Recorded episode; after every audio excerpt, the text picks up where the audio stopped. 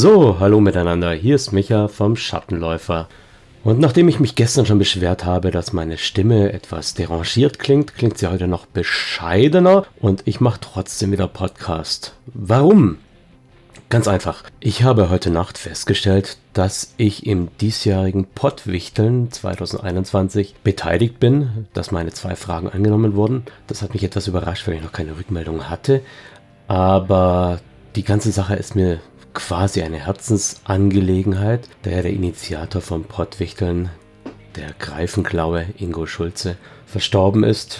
Ja, das ist äh, für viele in der Szene ein Schock gewesen, vor allem das natürlich sehr unerwartet kam. Ähm, darüber könnte man jetzt viel, viel reden, aber das ist eigentlich nicht das Thema. Ich denke, ich werde sein Andenken würdigen, indem ich jetzt mich meiner Themen annehme und das Pottwichteln 2021 so gut mache, wie es eben nur geht. Ich selber hatte ja zwei Themen ins Rennen geschickt und falls ihr nicht wisst, wie das Pottwichteln funktioniert, die beteiligten Podcasts, in dem Fall auch YouTube-Projekte, nehmen sich zwei Themen, die sie mehr oder weniger eng umreißen und werfen die quasi in einen Topf, wo sie dann mit anderen, früher waren es noch Podcasts, deshalb Pottwichteln, wo sie dann mit anderen Projekten gewichtelt werden. Natürlich bekommt niemand sein eigenes Thema und das heißt, ich habe meine Themen nicht. Mein Thema Nummer eins war Folter im Rollenspiel und das hat der Ralf Sandfuchs, vielleicht auch dem einen oder anderen besser als Sandfox bekannt, bekommen der ja die Podcasts Sandfuchs labert und Gedankenspiele mit betreut. Gedankenspiele macht er mit Michael Jäger, der, glaube ich, der verantwortliche Redakteur ist, und äh, Jens zusammen. Das heißt, ich nehme an, das Ganze wird in Sandfuchs Labert veröffentlicht werden. Aber da lasse ich mich gerne überraschen. Sobald ich den Link habe, werde ich ihn natürlich auch in meiner Bubble weiterreichen. Das zweite Thema ist gelandet bei RPG Dan. Und zwar ist es das Thema Weihnachtsfeatures im Franchise oder im Rollenspiel. Da der RPG Dan einen YouTube-Channel hat, nehme ich mal an, dass es auf YouTube bearbeitet wird. Auch hier, sobald ich was weiß, werde ich es euch weitergeben. So, dann kommen wir kurz zu meinen Themen, die ich zugeteilt bekommen habe. Ich habe ein Thema bekommen von Ralf Sandfuchs. Und zwar hat er mich gefragt, wie schreibt man das perfekte Abenteuer? Woher kommen Ideen, Kooperation oder Einzelautor? Welche Regelwerke und wie viele Vorgaben werden benötigt? Jetzt weiß ich natürlich nicht, ob ich der Richtige bin, um zu entscheiden, wie man ein perfektes Abenteuer schreibt. Das heißt, ich kann das Ganze nur aus meiner Warte machen. Werde ich auch gerne angehen. Und das zweite Thema, das ich zugeteilt bekommen habe, ist vom DD-Podcast Road to DD. Da sind zwei Jungs, die haben sehr detaillierte Fragen formuliert. Und die Frage möchte ich jetzt einfach mal am Stück so vorlesen. Zitat beginnt. Modellflugzeuge anmalen war für viele Kindheitshobby.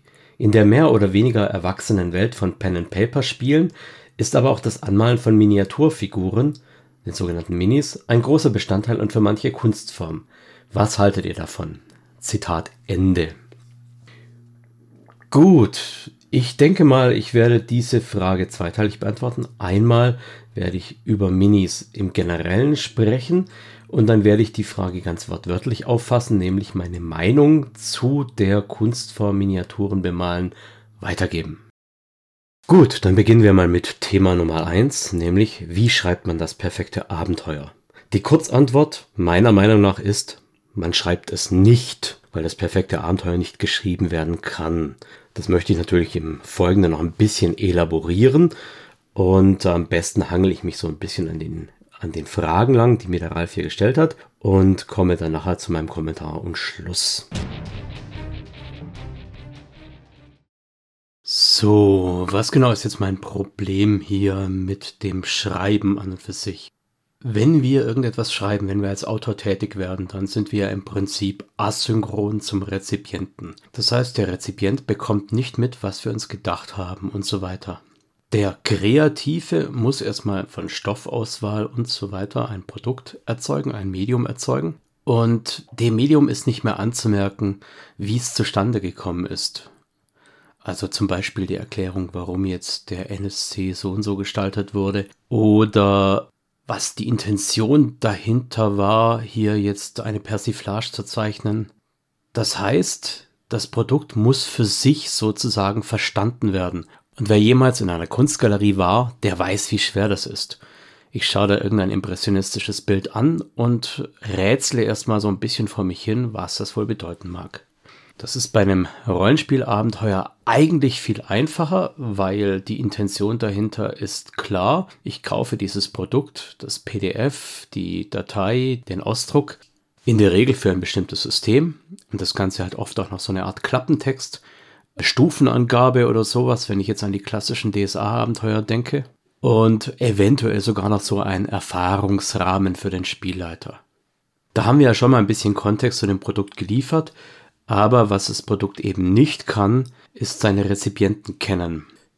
Das heißt, was ich jetzt vorhabe, ist einmal das reine Authoring zu betrachten und zu schauen, wie kann der Autor möglichst ein gutes Produkt abliefern, aber damit dieses Produkt auch perfekt gespielt, verstanden wird und perfekt ankommt, sind ganz andere Sachen nötig, nämlich das Spielleiten. Der Akt des Spielleitens ist für mich für das perfekte Abenteuer viel, viel wichtiger als das reine Authoring. Was die Spielleitung mitbringen muss, ist, dass sie ihre Spielertypen kennt.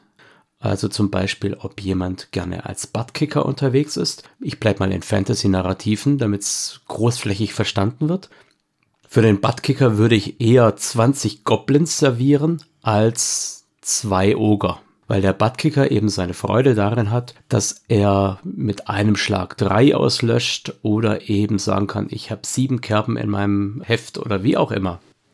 Für den Tactician dagegen wäre natürlich die knackige Begegnung viel interessanter, wo man mit den Ressourcen möglichst schonend umgeht, damit man im nächsten Encounter noch was davon über hat und da noch genauso effizient abschneiden kann. Ihr versteht, worauf ich raus möchte. Wenn ich als Rollenspiel-Kreativer ein Abenteuer schaffe und da reinschreibe, da sind 20 Goblins in dem Raum, dann habe ich damit schon mal so eine gewisse Vorselektion erschaffen. Nun schreibe ich natürlich als Kreativer trotzdem irgendeine Begegnung da rein. Das heißt, wenn ich die angefangen habe, diesen Stil muss ich ihn durchziehen. Es macht wenig Sinn, außer man denkt, man würde damit alle irgendwie abholen. Es macht wenig Sinn, eine Butt-Kicking-Encounter reinzumachen, wo dann die einen dran Freude haben und dann ein knackiges Tactician-Encounter, wo dann die anderen dran Freude haben. Und dann ein Social Encounter, wo dann der Method Actor dran Freude hätte. Sowas kommt dann so ein bisschen gestelzt. Da macht es natürlich mehr Sinn zu sagen, ich mache ein Abenteuer für Buttkicker, ich mache ein Abenteuer für Rätselfreunde, ich mache ein Abenteuer für Punkt, Punkt, Punkt. Ihr wisst, worauf ich raus möchte. Steht auch oft als Klappentext hinten drauf. Ein Abenteuer, in dem Einsatz von Fertigkeiten gefordert ist, mit Intrige und sozialen Gepflogenheiten oder sowas. Ist eine ganz andere Richtung wie geh in den Drachenhort, schnetzle alle Gegner und hole den Drachenschatz raus. Also, der Autor auf der einen Seite kann für einen bestimmten Spielertyp Abenteuer gestalten, aber die Spielleitung muss die Encounter entweder anpassen oder die Abenteuer entsprechend auswählen, dass es für seine Spielertypen passt. Ein weiterer Akt, den nur die Spielleitung vor Ort mit Kenntnis der Spieler machen kann, ist natürlich die Charakterhintergründe einzubinden. Für mich sind die Charakterhintergründe deshalb so wichtig, weil sie persönliches Involvement erzeugen und das persönliche Involvement treibt die Geschichte ganz anders voran. Es gibt da den Begriff der extrinsischen und intrinsischen Motivation möchte ich mal ganz kurz ein bisschen anreißen. Extrinsisch wären Dinge, die von außen kommen, wie zum Beispiel der Auftrag des Königs oder eben eine Bezahlung. Intrinsisch sind Dinge, die die Figur selber erreichen möchte aus sich heraus. Zum Beispiel die verschollene Schwester retten oder ein Heilmittel für die Krankheit des Vaters finden. Wenn ich also den Charakterhintergrund kenne und weiß, die Schwester ist seit Jahren verschollen und die Mutter ist tot unglücklich deswegen und zu Hause sitzt das weinende Kind und so weiter, dann kann ich als Spielleitung in dieser Charakterhintergrundlücke, in diesem Hook einhaken und mein Abenteuer daran voranziehen, vorantreiben. Sowas kann der Rollenspielschaffende nicht. Gut, aber ich möchte natürlich Ralfs Frage trotzdem entsprechend würdigen und nicht nur sagen, ich kann sie nicht beantworten. Also, was kann der Rollenspielschaffende, auf seiner Seite des Produktes tun. Um ein möglichst gutes Abenteuer zu erzeugen, müssen wir uns schon mal klar machen, was wir da haben wollen. Was ich schon mal ausklammern möchte, sind Kampagnen, weil die nochmal ein ganz anderes Erzählelement reinbringen, weil sie sehr oft eine lange Spanne umfassen und viele Einzelabenteuer drin sind. Es krankt so manche Kampagne an einem schlechten Einzelabenteuer zwischendurch und manche Kampagnen gewinnen in Summe extrem an einem guten Abschlussabenteuer. Das heißt, die Kampagne ist sozusagen ein Mischprodukt, das ich jetzt einfach nicht bearbeiten möchte. Dementsprechend fallen auch zwei Erzählmuster für mich komplett raus. Das ist einmal das Erzählmuster der Heldenreise. Unter Heldenreise versteht man in der Literatur, dass die Charaktere an einem Punkt X anfangen und sich auf einen Punkt Y zu bewegen, wobei das jetzt nicht örtlich sein muss. Es muss also keine physikalische Reise im eigentlichen Sinn sein. Das kann auch Erkenntnisgewinn oder Charakterentwicklung oder eine Metamorphose sein.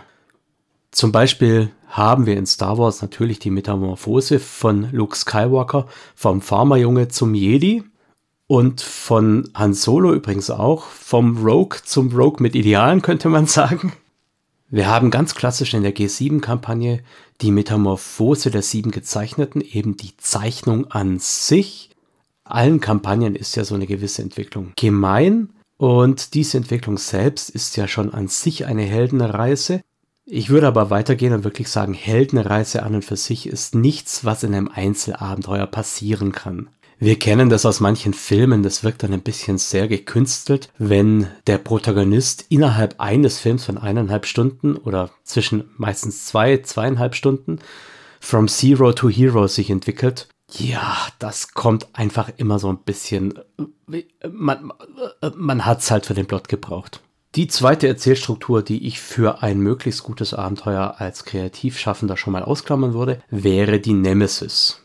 Eine gute Nemesis ist kein One-Shot. Ich finde, eine gute Nemesis muss installiert werden. Die muss sich entwickeln. Da müssen die Charaktere früh irgendeine Begegnung damit haben und so langsam feststellen, dass der Typ doch ein ziemliches Ärgernis ist und sich im Laufe der Zeit immer mehr festfrisst und zu einem Endgegner wird. Das Wort Endgegner zeigt natürlich schon, dass es das Ende einer Entwicklung ist. Und ich hatte ja schon gesagt, dass ich als perfektes Abenteuer nicht bearbeiten möchte, das Endabenteuer einer langen Entwicklung, sondern wirklich so ein Standalone.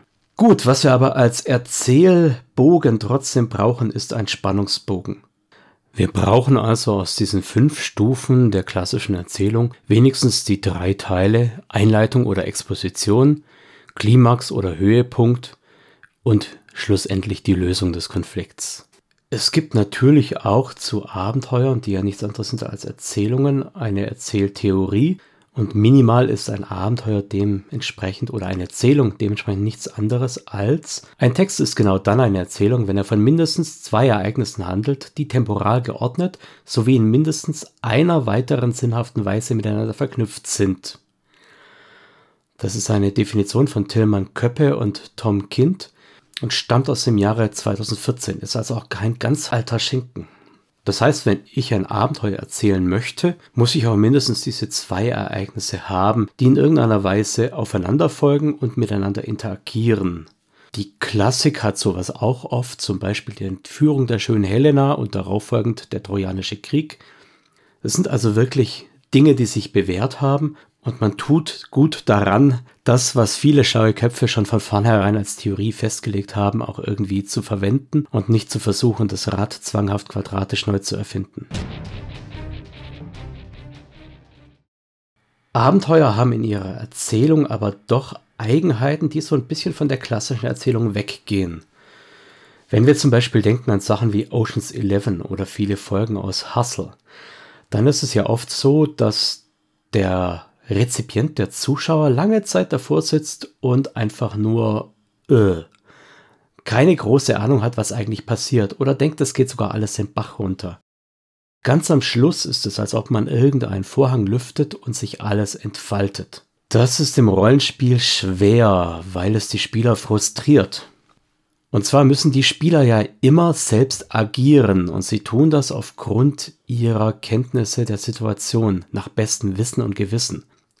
Ein Plot, den die Spieler nicht durchschauen oder erst ganz am Schluss durchschauen, fühlt sich so ein bisschen nach Verarsche an. Das heißt, eine große Maxime für ein Abenteuer ist, dass der Plot simpel sein darf, aber er muss nachvollziehbar sein. Es muss also für die Spielenden möglich sein, die Ereignisse im Überblick zu behalten. Und das gibt natürlich so eine gewisse Rahmenkomplexität vor, vor allem wenn wir uns überlegen, dass so ein Abenteuer durchaus über zwei, drei Spielabende verteilt gespielt werden könnte. Eventuell sogar noch länger, je nachdem, wie viel syntaktischen Zucker und Flavor ihr noch mit reinbringt. In die zweite Kerbe schlägt auch gleich meine nächste Forderung, nämlich Twists sind eine sehr, sehr interessante Würze aber Twists dürfen Spieler nie in die Pfanne hauen. Möchte ich auch gleich mit dem Beispiel unterfüttern? Nehmt einfach mal an, ihr hättet es geschafft, dass die Spieler sich wirklich mit sehr viel persönlichem Involvement um das Schicksal der jungen Prinzessin kümmern. Also sprich, sie haben die Prinzessin aus den Fängen des Grafen befreit, der sie zwangsverheiraten wollte, sind mit ihr auf der Flucht, verstecken sie vor den Häschern des sonst irgendwas und Vielleicht verliebt sich noch der ein oder andere Charakter in sie und man überlegt, ob man irgendwie gemeinsam fliehen könnte über das eherne Schwert hinweg oder sonst irgendwo, wo man nicht gefunden wird. Wenn ihr das jetzt im Nachhinein so setzt, dass die Prinzessin in Wirklichkeit den Sohn des Grafen ermordet hat und mit den Erbinsignien des Grafen durchgebrannt ist und die Helden nur vor ihr Pferd gespannt hat, um sie da rauszuholen, weil sie nicht genügend Kampfkraft hatte oder sowas. Ja, mag mal gehen, aber ich finde es einfach nicht okay. Wir betreiben Rollenspiel als Eskapismus. Wir wollen raus aus dem Büromief, aus dem Alltag, wir wollen raus aus der Tagesschau, wo viele Dinge passieren, wo wir nicht genau wissen, welche Intention dahinter steckt und wer was jetzt genau gesagt hat. Ob das jetzt die Wahrheit ist, was Russland da angeblich macht oder ob der nächste Krieg bevorsteht. Wir wollen das Gefühl haben, wir sind Helden in einer epischen Geschichte und wir halten den Stier an den Hörnern, haben den voll im Griff. Und wenn dann so eine Prinzessin daherkommt, die uns nach Strich und Faden verarscht, vermutlich noch ohne dass wir Proben würfeln konnten, weil hätte die Spielleitung uns Proben würfeln lassen auf Menschenkenntnis, äh, hätten wir vielleicht früher drüber nachgedacht, ob das so ein schlimmes Ding ist. Also hat die Spielleitung vermutlich die Menschenkenntnisproben im Stillen gewürfelt und uns nur über das Ergebnis informiert oder sogar ganz handwedelnd gesagt, sie hätte nur oder wie auch immer. Damit so ein Twist funktioniert, braucht es oft so ein bisschen Railroading-Stricke und wir verlieren die Kontrolle über unseren Charakter, über die Geschichte und über die epische Coolness der Handlung. Das heißt, Twists, super, aber nichts, was die Spieler in die Pfanne haut. Meine persönliche Meinung. Also, woher kommen Ideen für das perfekte oder ein perfektes oder ein möglichst gutes Abenteuer? Ich möchte im Nachfolgenden nicht immer wieder relativieren, das perfekte Abenteuer. Deshalb sage ich einfach mal, wenn ich im Nachfolgenden davon rede, dann rede ich immer davon, was ich machen würde, um ein möglichst gutes Abenteuer zu schreiben, erstellen, zu Papier zu bringen. Denn perfekt wird das Abenteuer erst, sobald es dann auf die Gruppe trifft und dort auch richtig wirkt. Das, was wir auf dem Papier haben, ist für mich kein perfektes Abenteuer. Aber ich muss natürlich erstmal, bevor ich mit der Gruppe spielen kann und dort was Perfektes spielen kann, muss ich auch was möglichst Gutes zu Papier bringen. Das heißt, das Rohmaterial muss schon mal stimmen. Und dazu braucht es eben diese Ideen. Gut, woher kommen die Ideen? Es sagen ja viele, und ich schließe mich da gerne an, dass es im Prinzip keine neuen Ideen gibt, dass die Ideen nur auf neue Weise interpretiert und komponiert werden. Woher kommen Ideen, wenn doch alle Ideen schon irgendwie da waren? Ja, man kann Ideen einfach recyceln. Am einfachsten geht es, indem man sich zum Beispiel einen Film, ein Buch, irgendetwas anderes anschaut.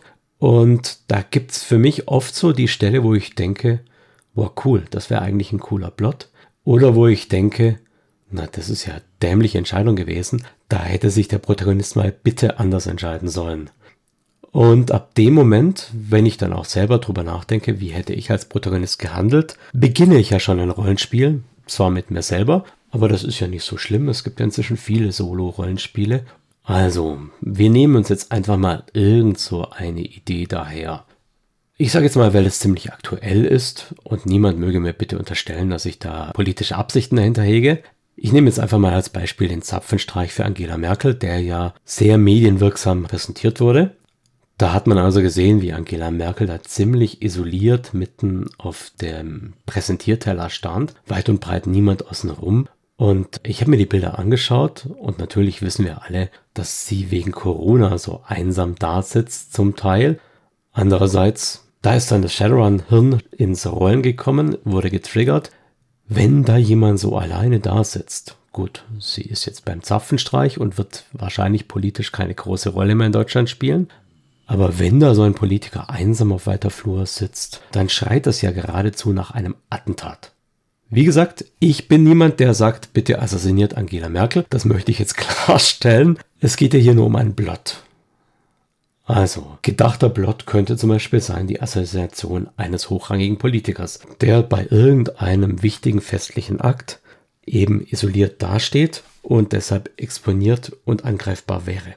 Da haben wir jetzt auch gar nicht festgelegt, ob die Charaktere als Assassinen oder als Leibwächter oder als Ermittler hinterher dran wären an der Sache. Ebenso wenig haben wir festgelegt, ob es dabei mit rechten Dingen zuging, ob Magie im Spiel ist, ob es eine Verschwörung gab, wer an der Verschwörung beteiligt ist, was die Hintergründe sind und all diese Dinge. Die müssen natürlich zwangsläufig ran, da muss Fleisch auf die Knochen. Ist ein sehr, sehr weiter Spielraum, ja? Aber damit was passiert, muss natürlich erstmal jemand handeln und dieses Attentat machen oder zumindest versuchen. Und wenn man so ein Attentat macht, dann geht es ja danach auch weiter. Das endet ja nicht irgendwie abrupt mit dem abgegebenen Schuss oder der Sprengfalle oder sonst was, sondern da geht es ja eigentlich erst richtig los. Bis heute rätselt die Welt noch, wer John F. Kennedy erschossen hat, beziehungsweise zweifelt an der Version, die uns das CIA klar machen möchte. Und es ranken sich endlose Mysterien darüber. Übrigens, ich will jetzt nicht den Themenbereich verlassen, aber auch hier wäre nochmal eine neue Anregung da, wo ich Ideen herbekommen kann. Ich nehme einfach so Dinge, die schon vorgefallen sind und um mal gleich den Bogen zu spannen, ganz toll macht das der Podcast Gedankenspiele, in dem der Ralf ja auch mitwirkt. Die nehmen nämlich reelle Begebenheiten, die, ich sag jetzt mal, nicht komplett geklärt sind oder zumindest noch Fragen offen lassen und überlegen an denen weiter. Im Prinzip könnte ich hier schon sagen, Leute, hört euch diese Podcasts an und dann wäre ich mit meinem Beitrag fertig, weil so kann man nämlich perfekte Abenteuer gestalten. Das Tolle an diesen Sachen ist nämlich gleich, dass ich die ganzen Details, die ganzen Handouts mir zum Teil auch aus dem Internet rausziehen kann. Die sind dann auch authentisch, schwarz-weiß fotografiert oder sonst was. Da kann ich also schon sehr, sehr viel draus machen. Gut, aber jetzt lebt Angela Merkel ja glücklicherweise noch. Das heißt, wir haben keine Handouts zum Attentat auf Angela Merkel. Und äh, nochmal, wir wollen das auch nicht. Das war jetzt nochmal fiktiv dahergeredet. Vielleicht als kleine Präambel, das ist jetzt wirklich wieder nur meine Meinung, aber ich denke nicht, dass es das perfekte Regelwerk zu dem perfekten Abenteuer gibt. Ich verfolge ja sowieso einen eher narrativen Ansatz und bin der Meinung, dass das Regelwerk so ein bisschen Beiwerk ist, das äh, gamistische Spannung mit einbringen soll. Und äh, im Endeffekt ist es nachher wurscht, ob ich eine Münze werfe, eine Karte ziehe oder 5 Kilo Würfel würfel, solange ich einen Effekt habe, den ich irgendwie beschreiben kann. Insofern, welches Regelwerk ist eine Frage, die muss ich einfach abschmettern mit scheißegal, am besten gar keins. Ich möchte auch kurz begründen, warum ich sage, das perfekte Abenteuer hat gar kein Regelwerk. Und zwar möchte ich was erzählen, was spannend ist. Und wenn ich an irgendeiner Stelle in dieser Erzählung an die Stelle stoße, wo ich sage, okay, aber dieses Ding kann ich jetzt nicht mit meinem Regelwerk abdecken, zum Beispiel weil die Verfolgungsregeln in meinem Regelwerk also, Entschuldigung, dass ich das jetzt sage, aber die Verfolgungsjagdregeln in Shadowrun sind schlecht. Das ist jetzt wieder so ein Einschub, aber ich muss es natürlich erläutern, warum ich die schlecht finde. Es gibt die Möglichkeit, mit Geschwindigkeitsintervallen und Handlingstufen und Manöverproben und, und, und kleinteilig zu simulieren, wie schnell ist das Fahrzeug, dann müsste ich theoretisch einen Bodenplan haben und die Distanzen gegeneinander abmessen oder die relative Position gegeneinander abmessen. Da versucht man dann sehr, sehr simulationistisch das Ganze auszukleiden und schafft es dann doch nicht, weil natürlich die physikalischen Größen wie Fliehkräfte, Bodenreibung und so weiter, die fehlen in dem Regelwerk. Das ist dann abstrakt in der Handlingprobe irgendwie mit drinnen und wir alle hoffen, dass wir einen Spielleiter haben, der das gut macht. Wenn er es aber nicht kann oder sich mit den Regeln nicht auskennt, dann ja, dann ist es halt so und damit muss ich irgendwie klarkommen. Der Gegenentwurf ist eine einfache vergleichende Probe, um festzustellen, wie die Verfolgungsjagd ausgeht. Das heißt, Protagonist und Antagonist setzen sich am Anfang hin, jeder würfelt seine Würfel und wir haben entschieden, wer gewinnt. Das ist ungeeignet, weil ich da nichts Spannendes nacherzählen kann. Das ist nicht mehr spannend, weil in dem Moment, wo die Würfel liegen, weiß ich ja, wer gewonnen hat und ich kann nicht mehr das Würfelergebnis nutzen, um damit eine spannende Erzählung zu machen. Das ist meine Begründung, warum kein Regelwerk das beste Regelwerk für ein perfektes Abenteuer ist. Wenn ich mich aber auf ein Regelwerk einigen muss, an das ich mich dann auch Rules as Written sklavisch halte, dann sollte es ein möglichst offenes, möglichst flexibles sein, wo ganz häufig dran steht, der Spielleiter entscheidet. Punkt. Vielleicht um mal kurz so eine kleine Lanze für die Regeln zu brechen. Was mir sehr gut gefällt, ist das aktuelle Star Wars System, ich selbst habe es leider noch nicht spielen können, sondern nur gesehen. Da werden Würfel gewürfelt, die unter anderem Triumphe und Erfolge trennen. Das heißt, ich kann fabulös scheitern und trotzdem damit was Positives bewirken. Oder ich kann sehr positive Ergebnisse erwürfeln und trotzdem nicht weiterkommen. Ich kann mich vorwärts scheitern. Ich kann zum Beispiel durch einen Patzer dann eine Blockade meiner Waffe erzeugen. Und weil ich mich kurz in die Ecke zurückziehe, um diese Waffe zu lösen, verpasst mich der Schuss, der eigentlich direkt getroffen hätte. Das ist jetzt zumindest so meine freie Interpretation. Wie gesagt, selber gespielt habe ich das System noch nicht, aber das kommt sicher noch. Also die besten Regeln sind flexible Regeln, die eigentlich gar keine Regeln sind, die also der Spielleitung sehr viel Freiheiten erlauben, wie Ergebnisse zu interpretieren sind, damit ich da ohne dass es allzu offensichtlich wird, die Geschehnisse so ein bisschen lenken kann. Die Spieler trotzdem das Vergnügen haben, dass ihre Werte Einfluss nehmen auf die Geschichte und das Ergebnis immer noch spannend bleibt. Ob man das Ganze kooperativ oder alleine macht, das ist so eine Geschmackssache. Die Antwort auf die Frage hängt vor allem damit zusammen, wie gut man mit dem Partner zusammenarbeiten kann, sowohl organisatorisch als auch vom persönlichen Arbeitsstil, von dem, was einem gefällt, wenn man dieselbe Vision hat. Das macht das Ganze natürlich deutlich angenehmer und einfacher. Ich sage jetzt mal, Rollenspiel ist und bleibt Hobby und wenn ihr mit jemandem zusammenarbeiten müsst oder euch gezwungen fühlt und es ist nicht so, dass ihr sagt, das ist fruchtbar, sondern eher, tja, die Vorgabe muss ich halt irgendwie durchnudeln, dann wird das am Ergebnis ablesbar sein. Interessante NSCs sind das Salz in der Suppe eines jeden Abenteuers, einer jeder Erzählung. So was genau sind für mich interessante NSCs? Das sind schon mal keine NSCs, die mal ebenso aus Lust und Laune die Welt erpressen wollen.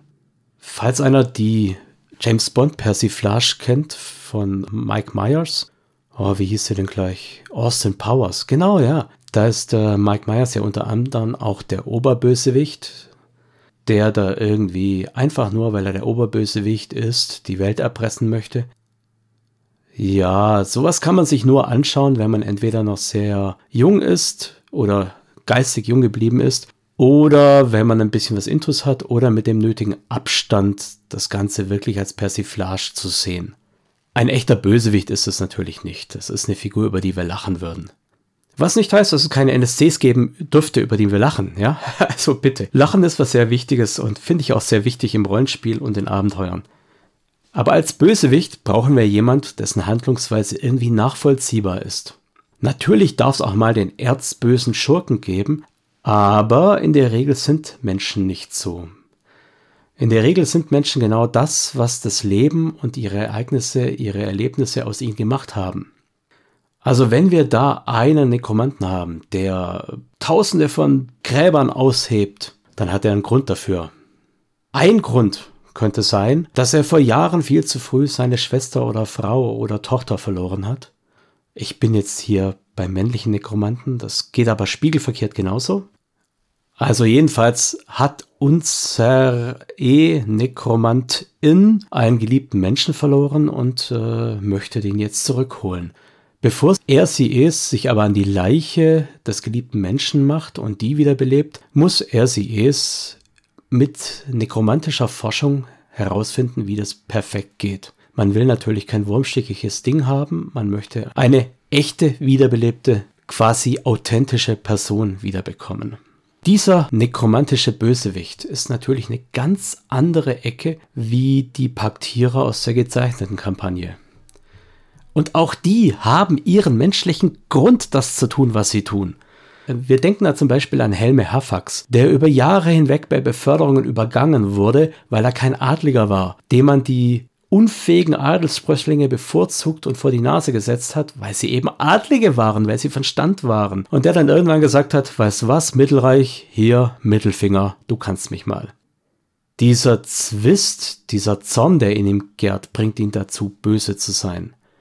Nicht Gewinnsucht, nicht Hass auf die Menschen prinzipiell, sondern einfach nur der Hass auf das Mittelreich. Das ist eine ganz andere Person, dass die natürlich durch ihren Pakt dann auch wieder weiter abdriftet. Geschenkt. Der Stein des Anstoßes ist nicht, dass Helme Herfax ein Arsch war.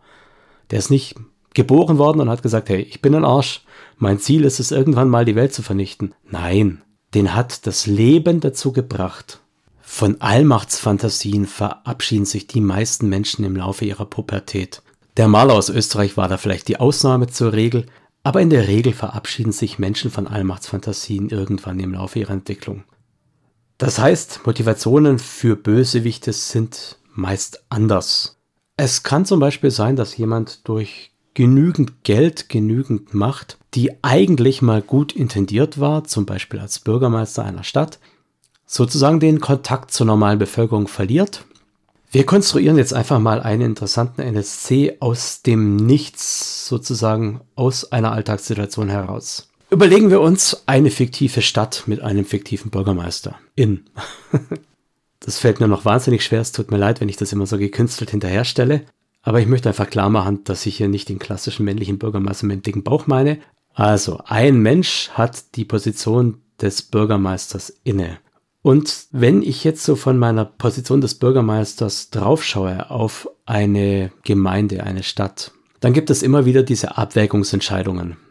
Zum Beispiel baue ich jetzt den Kindergarten neu, weil der dringend saniert gehört, oder baue ich ein Flüchtlingsheim, das manche Leute nicht so toll finden, wo ich aber weiß, dass es eigentlich moralisch besser dran wäre, oder sorge ich dafür, dass die Feuerwehr ein neues Fahrzeug bekommt für den Fall, dass irgendetwas passiert und die Truppe einfach einsatzstark sein muss. Es ist hoffentlich offensichtlich, dass jede Entscheidung irgendeine Rechtfertigung hätte. Dass ich aber gleichzeitig dabei zwei andere Personengruppen übergehe, das ist äh, ebenfalls so ein Dilemma oder in dem Fall sogar ein Trilemma. Aber die Entscheidung muss getroffen werden. So, ich treffe jetzt zum Beispiel die Entscheidung für den Kindergarten. Und das ist erstmal eine tolle Wählerstimmenaktion, weil viele Menschen in meinem Dorf, in meiner Gemeinde haben eben Kinder und profitieren von einem hübschen, modernen Kindergarten. Wenn jetzt ein Feuer ausbricht und das Haus nicht gut gelöscht werden kann, werde ich mir nachher sagen, hm, hätte ich mal die Feuerwehr. Wenn ich in meinem fiktiven Beispiel jetzt das Flüchtlingswohnheim gebaut hätte und ich stelle mir vor, ich bin in einer Gegend, die sehr konservativ angehaucht ist, dann bekomme ich dadurch erstmal viel Gegenwind. Vielleicht verliere ich sogar meinen Posten, weil die Wählerstimmen es so wollen. Das heißt, was zwangsläufig passiert, je größer die Gemeinde ist, je höher mein Abstraktionslevel wird, dass ich eben nicht mehr den einzelnen Menschen sehe, sondern Menschen zu Zahlen werden, dass äh, Meinungen zu Umfragewerten werden und ich prinzipiell nur noch irgendwelche Ressourcen hin und her verschiebe. Das wird sozusagen zum Bürgermeister-Brettspiel. Und ich weiß nicht, ob ihr häufiger Brettspiele spielt. Es gibt durchaus Leute, die optimieren Brettspiele bis ins Absurdeste. Und auch wenn dann eine Ressource, zum Beispiel die gelben Pöppel, Einwohner sind, dann gibt es Leute, die haben das Regelwerk so weit durchdrungen und haben eine Lücke entdeckt, dass sie sagen, also gut, scheiß drauf, ich entvölker meine Stadt komplett, weil ich in diesem Gebäude alle Einwohner zu Goldsäcken machen kann, macht dann die Goldsäcke zu Getreide, das Getreide wächst, wird doppelt so viel wert und dann, ja, das funktioniert in dem Brettspiel, und ich kann da trotzdem Getreide aussehen, auch wenn ich offiziell alle Einwohner schon zu Gold gemacht habe. Das ist jetzt natürlich kein existierendes Brettspiel, das war jetzt nur mal so ein Beispiel, das ich herbei zitiert habe. Außerdem ist das Beispiel auch sehr überspitzt. Trotzdem merken wir, dass es in der Politik passiert. Leute entfernen sich mehr und mehr von dem Bewusstsein, dass ihre Basis Menschen sind und gehen hin zu einer Optimierung in irgendeine Regelrichtung. Wenn jetzt also der Bürgermeister in unserem fiktiven Beispiel erkannt hat, dass er viel, viel Geld machen kann, wenn er die Alchemistengilde bei sich in der Stadt einquartiert und direkt neben dem Waisenhaus platziert, weil es ja keinen interessiert, wenn Waisen verschwinden. Ihr wisst, welchen Plothook ich hier andeuten möchte, denke ich.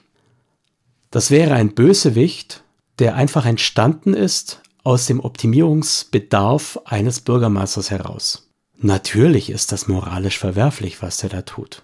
Aber das ist kein fieser Kerl, der seine Katze quält und seine Frau verprügelt.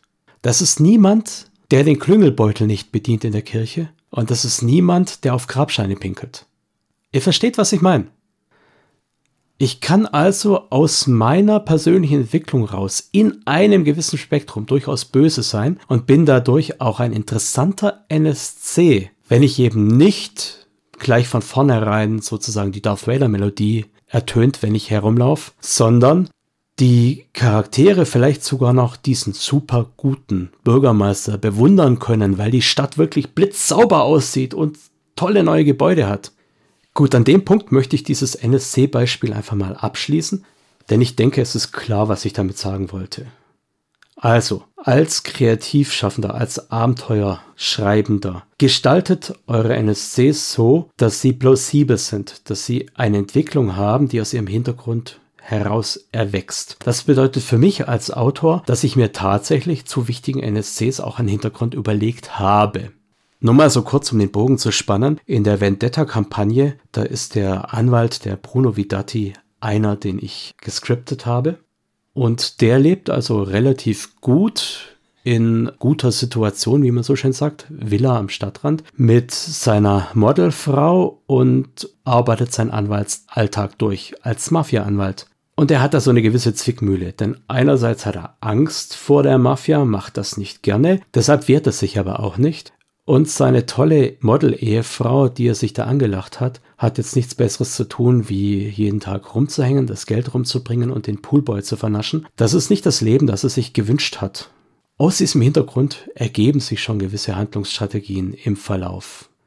Das ist was ganz anderes wie der straighte, taffe Anwalt, der von der Mafia überzeugt ist und für die alles tun würde und so manchen finsteren Schachzug für sie machen würde, der Zeugen bestechen, entführen oder töten lassen würde und so weiter.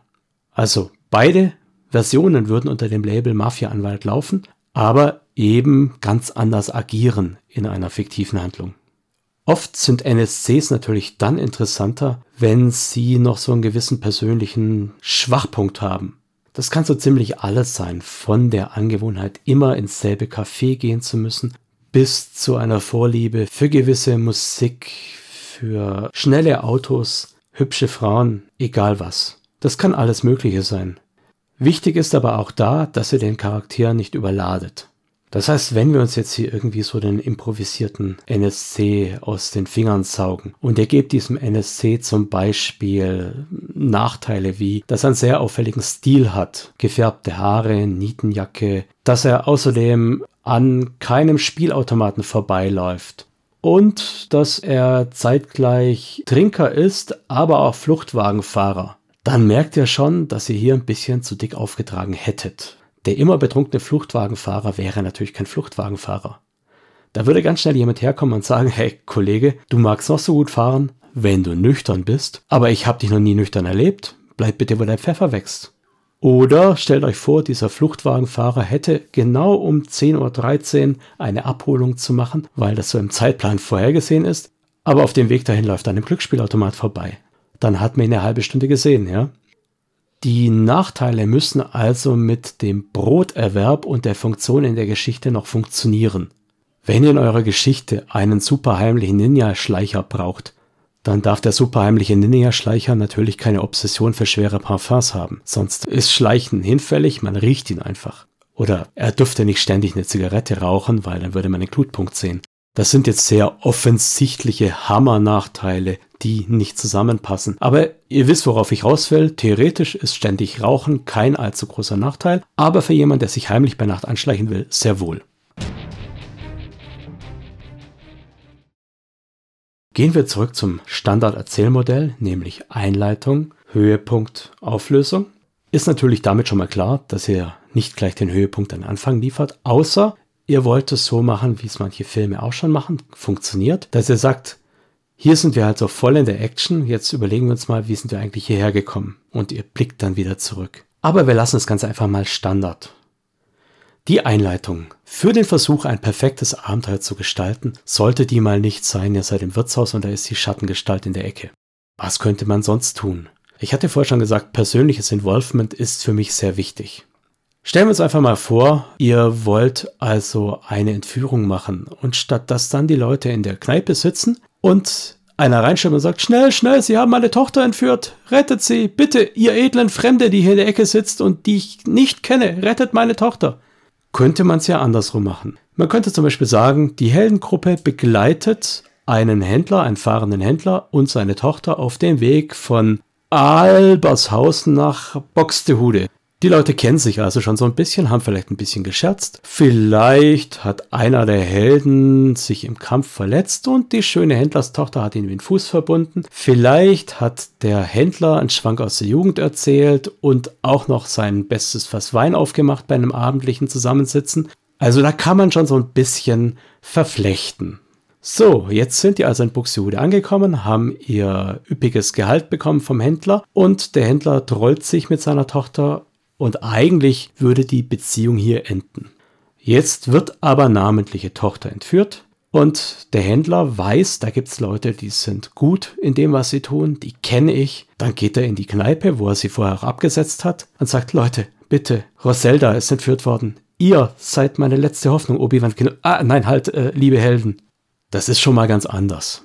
Die Leute kennen das Opfer, die Leute mögen vielleicht auch das Opfer im Idealfall Übrigens, falls sich in der Spielleitung ergeben sollte, dass die Heldengruppe diesen Händler und seine Tochter total blöd finden und nervig finden, dann spielt ihr das Abenteuer natürlich nicht, dann macht ihr irgendwas anderes. So ähnlich könnt ihr die ganzen Aufhänger auch in anderen Heldensystemen machen. Was machen wir jetzt aber in Nicht-Heldensystemen? Was machen wir in Systemen wie Vampire oder Shadowrun?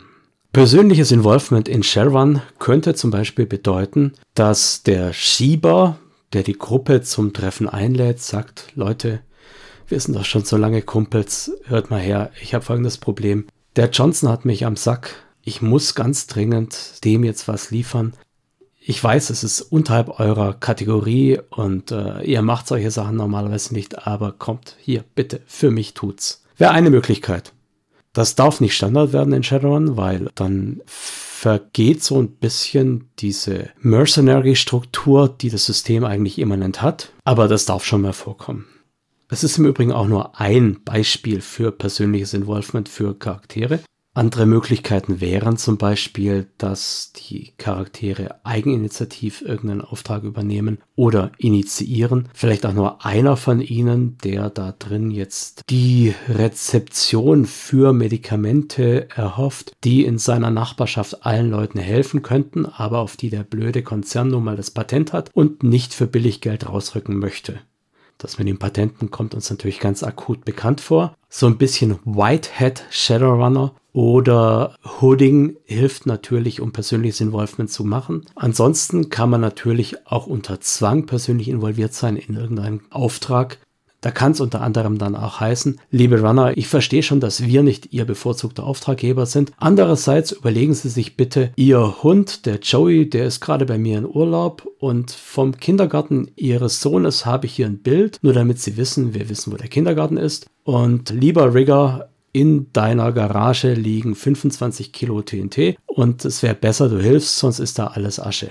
Sowas haben Spieler übrigens auch nicht gern, weil es ja immer bedeutet, dass sie angreifbar sind, obwohl Spieler ja gerne so paranoid sind in Shadowrun, dass sie nicht angreifbar sind. Also auch das sollte nicht ständig passieren. Ich habe jetzt noch mal so ein paar Beispiele liefern wollen. Wobei mir auffällt, dass das Ganze auch schon wieder Spielleitungsseite ist und nicht mehr Authoring-Seite. Also, was haben wir? Wir haben eine gewisse Auswahl an Erzählmodellen, nämlich keine Nemesis, keine Heldenreise. Wir haben die interessanten NSCs. Wir haben festgesetzt, dass der Plot für die Spieler durchschaubar sein muss, anders als in regulären Geschichten oder Abenteuern. Und dass bei den Twists auch die Spieler nicht in die Pfanne gehauen werden dürfen. Übrigens auch anders als bei regulären Geschichten. Mal ganz im Ernst, wenn Bruce Willis nicht ordentlich in die Pfanne gehauen wird, dann ist der Film scheiße. So, jetzt möchte ich noch mal kurz den Bogen schließen und zurückkommen zu dem Kommunikationsmodell. Wenn ihr als Autor ein Produkt im Rollenspielsektor macht, haben wir gesagt, ist das Hauptproblem, dass ihr eure Rezipienten nicht kennt. Ihr kennt keine Spielertypen, keine Charakterhintergründe, ihr kennt die SL nicht, die das Ganze später verwurstet. Das heißt, ihr müsst versuchen, denen möglichst gute Werkzeuge in die Hand zu geben. Das kann bedeuten, dass damit euer Plot verständlich wird, ihr zum Beispiel Handouts und Organigramme dazufügen müsst. Das Organigramm kann der Spielleitung wahnsinnig helfen, nachher irgendwelche Zusammenhänge zu erinnern, zu vermitteln auch. Das tollste Abenteuer mit den tollsten NSC-Verflechtungen bringt überhaupt nichts, wenn das nicht transportiert werden kann auf die Rezipienten.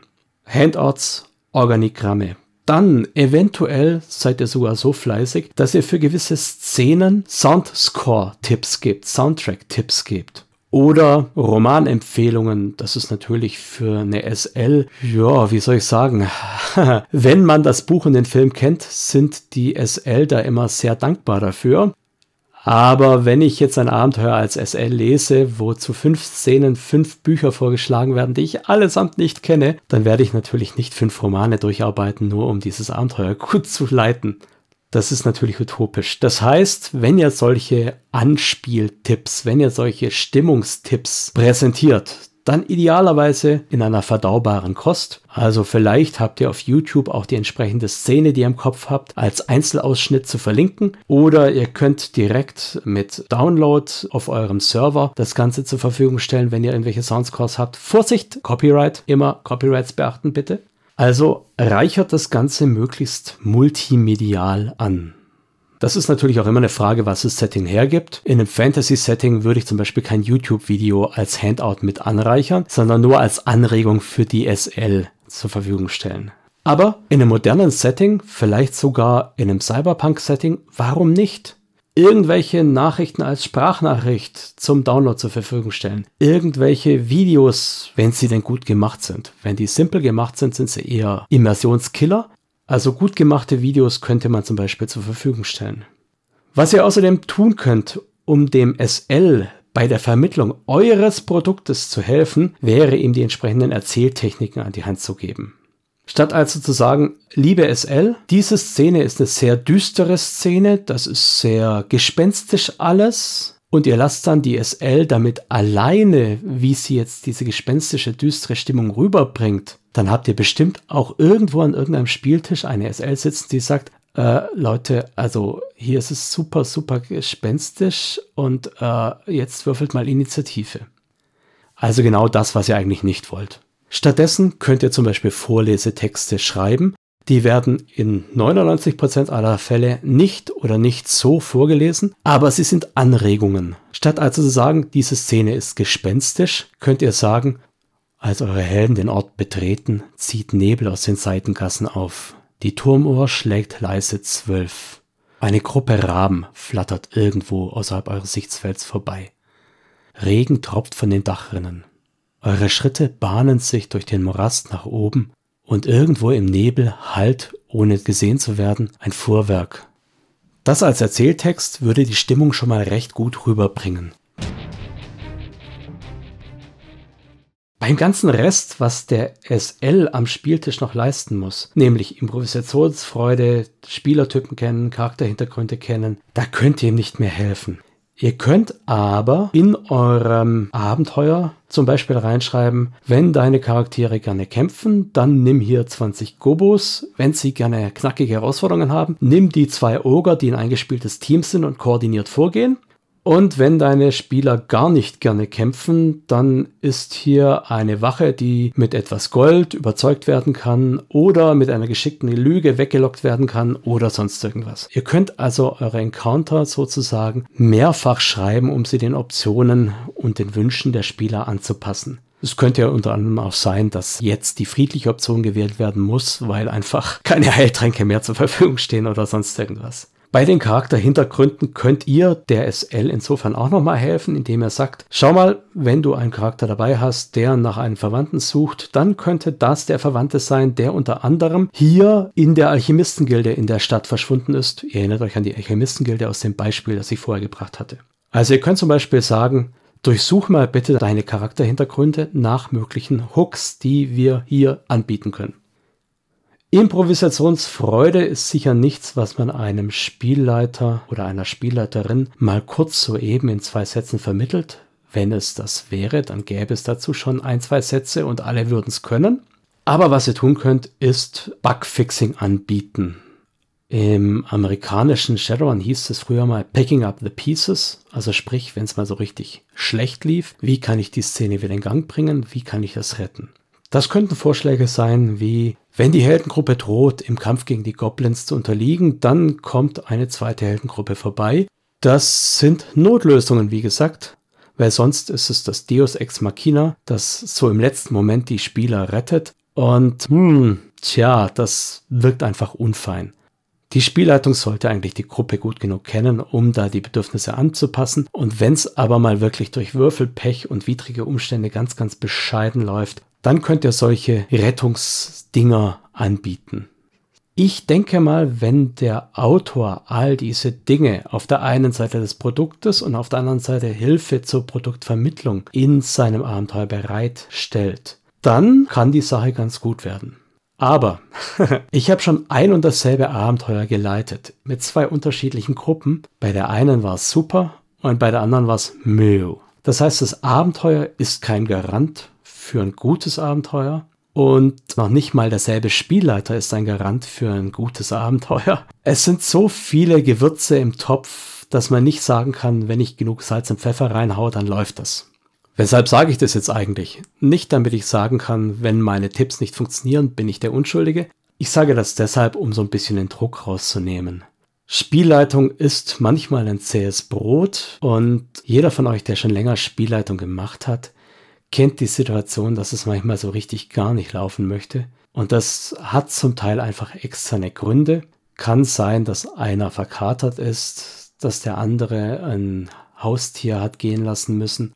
Oder egal wie die Konstellation jetzt im Einzelnen aussieht. Vielleicht haben zwei auch Streit miteinander und trotzdem verstritten zum Spielen gekommen. Es gibt so viele Gründe, so viele Einflussgrößen, die ihr alle nicht im Griff habt. Also nehmt den Druck raus. Manchmal läuft's gut, manchmal läuft's schlecht. Das Wichtige ist, dass man Spaß dabei hat. Und glaubt mir, ihr nehmt euch euren Spaß, ihr macht euch euren Spaß kaputt, wenn ihr zu hohe Erwartungen an das Outcome setzt. Und deshalb mag ich den Begriff das perfekte Abenteuer auch nicht, weil wenn ihr der Meinung seid, ihr habt das perfekte Abenteuer in der Hand und es funktioniert nicht, dann muss ja die Schuld bei euch liegen. Und diese Schuld möchte ich euch nehmen. Macht's mit Spaß, macht das Beste draus, aber macht's, bleibt dabei. Ciao, euer Micha.